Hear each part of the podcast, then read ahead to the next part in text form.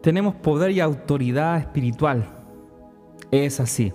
Se nos fue dado todo. Debemos creerlo, debemos saber que estamos parados, posicionados con Cristo en lugares celestiales. O sea, tenemos los pies en la tierra, pero estamos puestos en un lugar sobre el cielo. Es un lugar celestial. Eso significa que estamos en una posición plena de autoridad. Y la idea es que esa autoridad que Dios ya nos delegó pueda ser ejercida. Es ilógico seguir viviendo una vida derrotada, una vida en angustia, si se nos dio una autoridad, o sea, hay que usarla. Y es necesario que entendamos que no existe ninguna fuerza espiritual que tenga legalidad, poder sobre ti. Tienes que entender que la sangre que Cristo derramó en la cruz y la autoridad que Dios te ha dado, has derrotado todo ataque que pueda venir del mundo espiritual. No existe ningún poder de las tinieblas que esté por encima de un creyente en Cristo. Y es importante que entiendas el poder omnipotente que está en la palabra y la sangre, el valor de la sangre de Cristo. En Apocalipsis 12, 11 dice la escritura que ellos le han vencido por medio de la sangre. Esto está hablando de nosotros, de la iglesia, de la sangre del cordero y de la palabra del testimonio de ellos. Y menospreciaron sus vidas hasta la muerte. O sea, palabras claves. Vencer por medio de la sangre del cordero. El poder tremendo que hay en la sangre. ¿Por qué en la sangre? La escritura dice que la sangre de Cristo es la que nos limpia de todo pecado. Es la sangre que habla de un mejor y nuevo pacto, una nueva alianza que Él hizo con el hombre para nunca más perderlo. Y la sangre de Él fue derramada y fue suficiente. La sangre que que es mucho mejor que en el antiguo pacto que derramaban los machos cabríos. Era una sangre que era una sombra y una figura del verdadero Cordero de Dios que quitó el pecado del mundo y su sangre fue suficiente en pos de nuestra expiación de nuestros pecados. Ya hoy nosotros estamos limpios por esa preciosa sangre. Para eso es la sangre, porque la sangre tiene un efecto de pureza, de purificar, de quitar, de limpiar. Amén.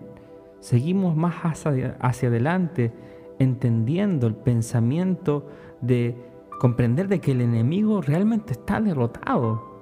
Este es el dilema de mucha gente, de muchas iglesias que luchan contra el enemigo, que el enemigo y que el diablo que está aquí, que está allá.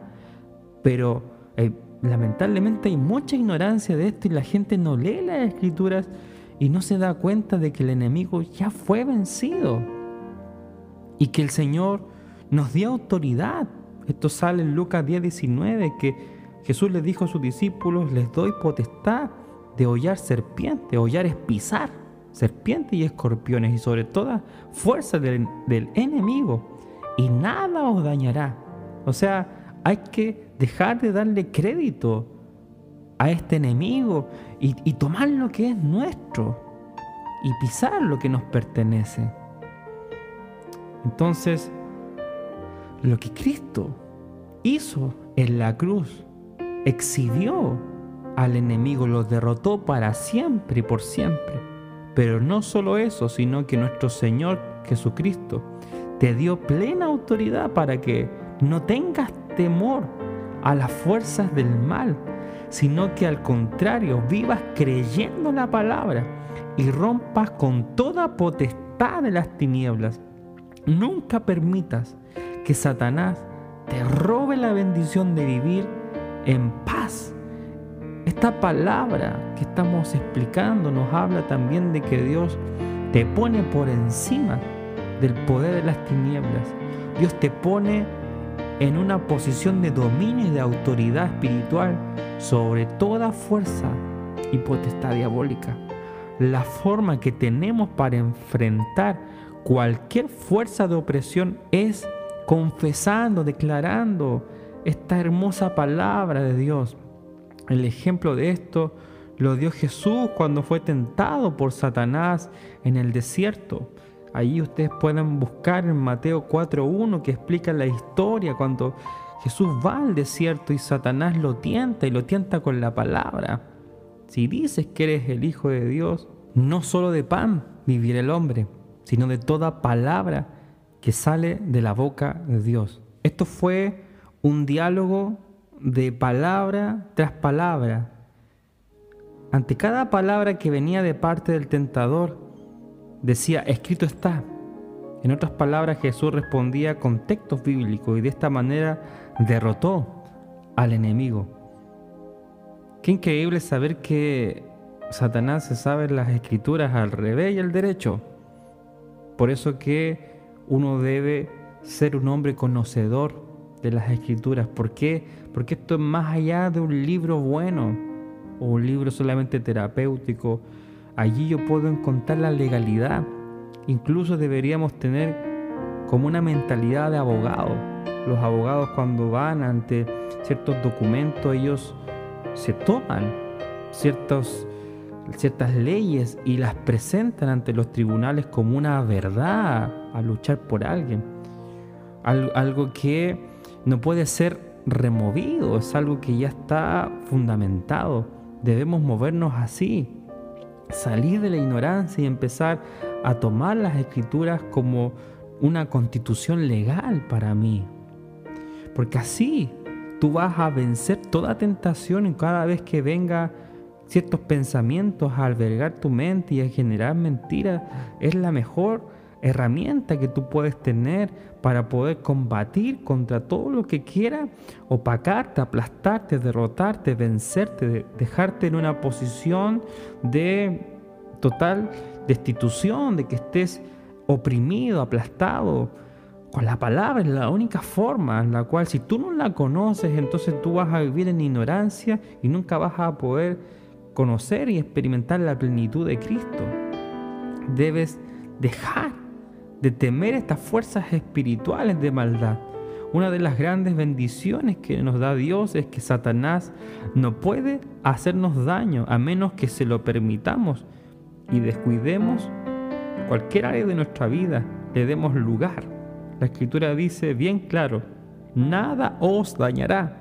Cuando la palabra de Dios dice que nada, ninguna fuerza diabólica te puede dañar, es verdad y todas las potestades malignas le tienen que obedecer y huir.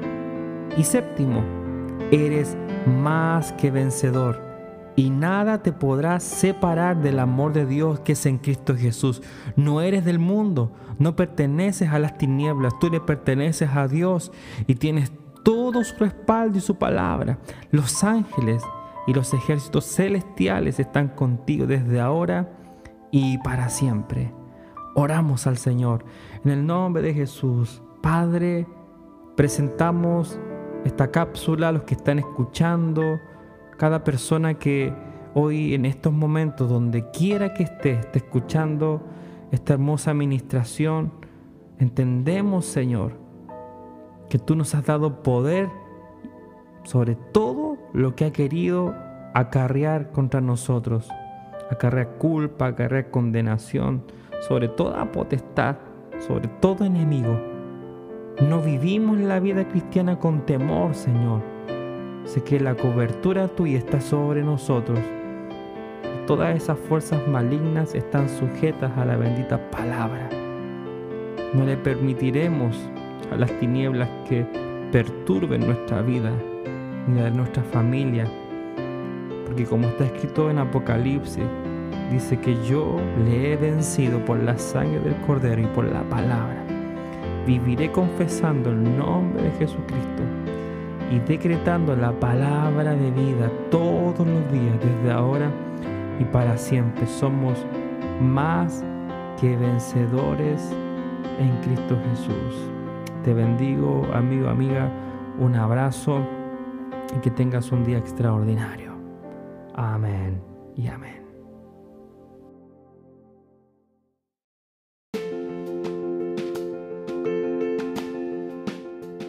Gracias por haber llegado al final de este podcast que creo que ha bendecido enormemente tu vida. Si quieres buscarme en las redes sociales puedes encontrarme en Facebook, Instagram y YouTube. Si quieres comunicarte con nosotros puedes escribirnos al WhatsApp más 4672 982 0420. Estaremos contestando tus preguntas y estaremos también compartiendo más material para ti.